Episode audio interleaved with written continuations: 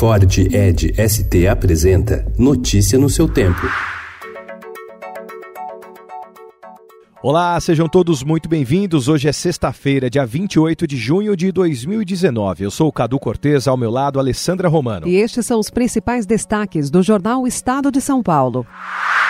O ministro da Economia, Paulo Guedes, discutiu com a sua equipe medidas para reanimar a economia assim que a reforma da Previdência seja aprovada pela Câmara. A ação é uma contraofensiva à intenção de lideranças do Congresso de assumir o protagonismo da agenda econômica. Com a economia em risco de recessão técnica no segundo trimestre, o ministro aposta na redução dos juros básicos pelo Banco Central e em medidas de facilitação do crédito.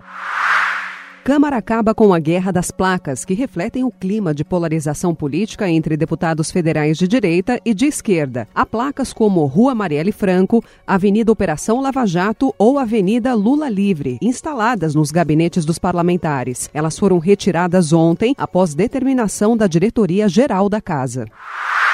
O Conselho Nacional do Ministério Público arquivou ontem representação aberta contra Deltan Dallagnol e outros procuradores da Lava Jato após vazamento de supostas mensagens trocadas com o ex-juiz Sérgio Moro. A decisão diz que não é possível comprovar a veracidade das mensagens nem se houve adulterações.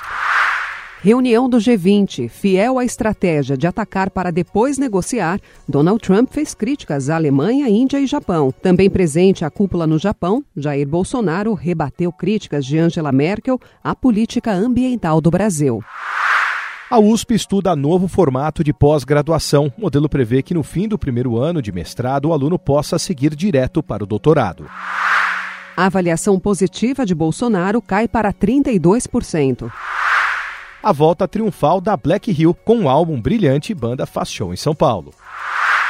Nos pênaltis, Brasil vence Paraguai e vai às semifinais da Copa América. Notícia no seu tempo. É um oferecimento de Ford Edge ST, o SUV que coloca performance na sua rotina até na hora de você se informar.